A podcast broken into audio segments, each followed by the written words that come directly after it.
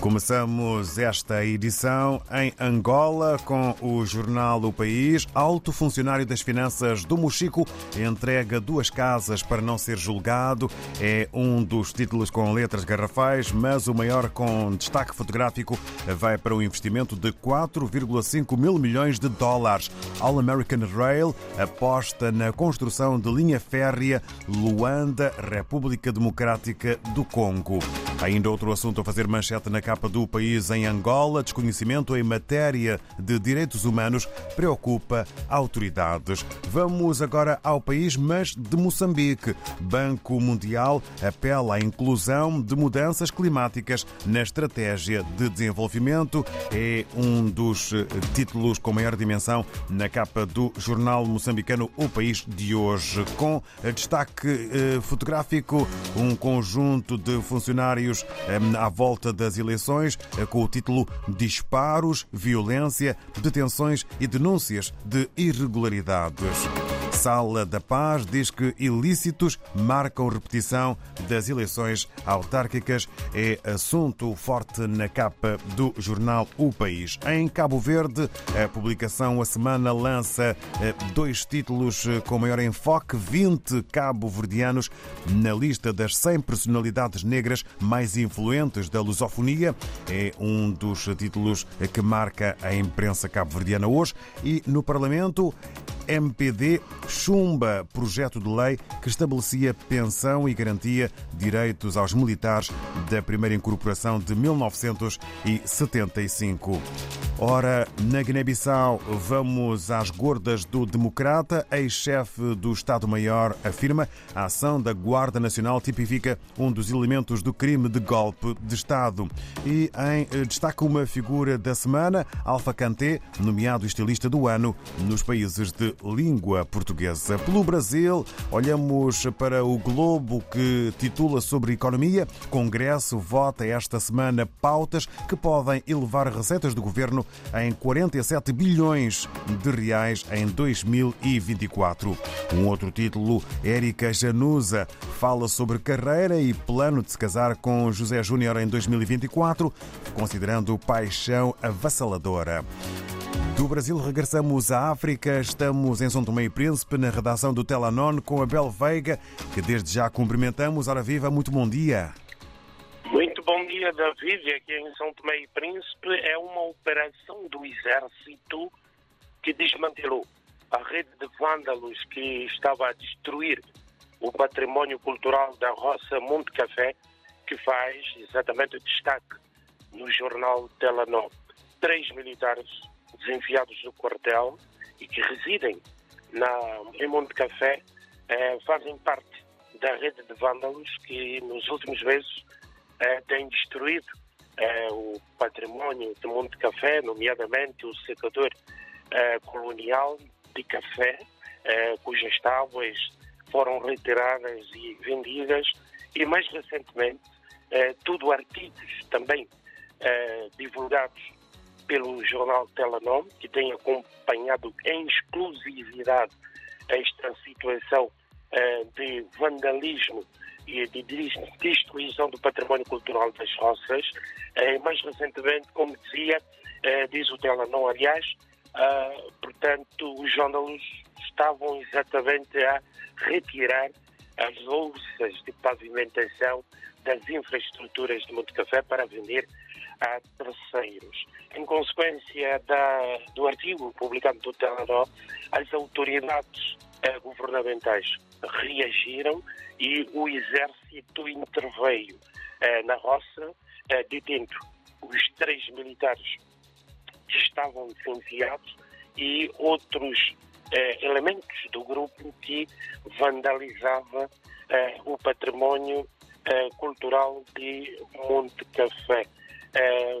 para além dos, dos, das pessoas detidas, a operação do Exército permitiu descobrir e desmantelar também uma enorme rede de produção de cannabis naquela região de Monte Café.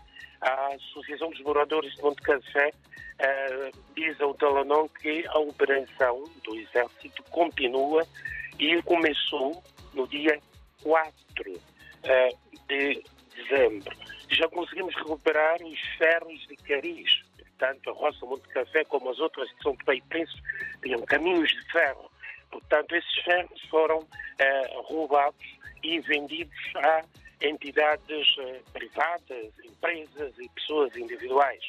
Uh, portanto, o presidente da Associação dos Moradores de Monte Café destaca exatamente a apreensão desses ferros de cariz de 130 pedras, louças que estavam, portanto, foram retirados e negociados por esse grupo de vândalos. Portanto, a população de Ponte Café sente que a autoridade do Estado, finalmente, eh, portanto, está a ser devolvida à comunidade que eh, estava a ser, eh, portanto, confrontada com uma anarquia e uma situação de caos completo na roça.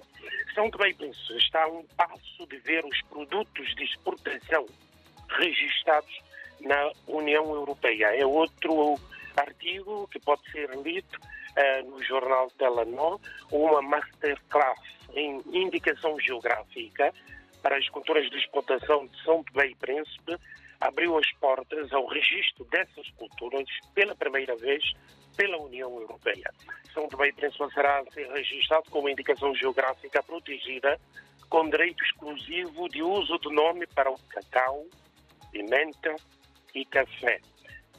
Carolina Quina, administradora executiva do Instituto Marquês do Autor, que executa o projeto de apoio às celeiras de exportação, eh, disse que as pesquisas indicam que quer o cacau, quer o café, quer a pimenta, eh, são produtos que têm força, têm procura e têm interesse no mercado internacional. São marcas de referência de São Tomé e Príncipe, marcas económicas que podem ser, obviamente, conhecidas do seu valor eh, no artigo que está aqui no Telenor. Os vistos CPLP entre São Tomé Príncipe e Portugal vão continuar. É uma garantia da, embaixa, da nova embaixadora de Portugal, Maria Cristina Albuquerque Muniz Moreira, eh, no, quando entregou as cartas credenciais ao Presidente da República, Carlos Villanova, na última semana. A embaixadora eh, considera que o acordo de vistos da CPLP traz benefícios mútuos para os cidadãos são tomenses e para os cidadãos portugueses. Daí que é, é, é um bem este processo de mobilidade eh, no quadro da CPLP e que vai continuar eh, diz a, a, Embaixada de Portugal em São Tomé e Príncipe, a fazer o possível para que uh, se mantenha este bom movimento nesta área. A MLSTP, maior partido da oposição, também é notícia do Telanon, porque decidiu antecipar o Congresso Extraordinário que tinha sido marcado para 16 de março de 2024, antecipou para, ou seja, para 30 de março de 2024, antecipou o Congresso Extraordinário para exatamente 16 de março de 2024. No comunicado da Comissão Política, o MLSTP tece críticas ao governo que considera ser incapaz de resolver os problemas económicos e sociais que o país enfrenta e diz o MLSTP que até hoje, estamos no final do ano, nada se sabe ainda sobre as negociações do novo programa de São Tomé e Príncipe com o Fundo Monetário Internacional e, consequentemente, o Orçamento Geral do Estado para o próximo ano,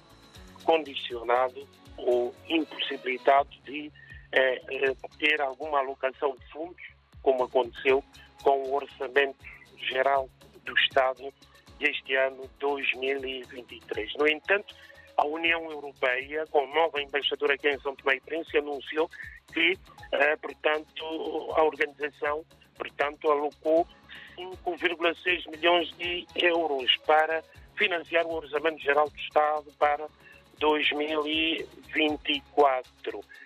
Cristina Muniz, a embaixadora de Portugal aqui em São Tomé e Príncipe, diz que os voluntários são os principais atores de cooperação portuguesa no arquipélago São Tomense.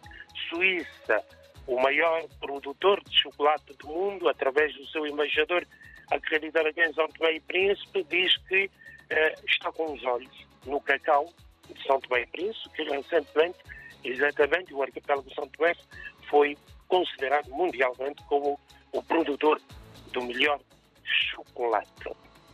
Para fechar, no Telenor, mais uma notícia econômica. A PAD aprovou 17,4 milhões de dólares para financiar o Orçamento Geral do Estado de São Tomé para o ano 2024. São esses assuntos, estes e outros assuntos, que fazem atualidade informativa aqui no Jornal Telenor nesta segunda-feira. Muito obrigado ao caro Abel Veiga. Votos de uma boa jornada para toda a equipa na redação. Fica o encontro marcado para a próxima segunda-feira. Estamos juntos. Estamos juntos, David. Até a próxima segunda-feira.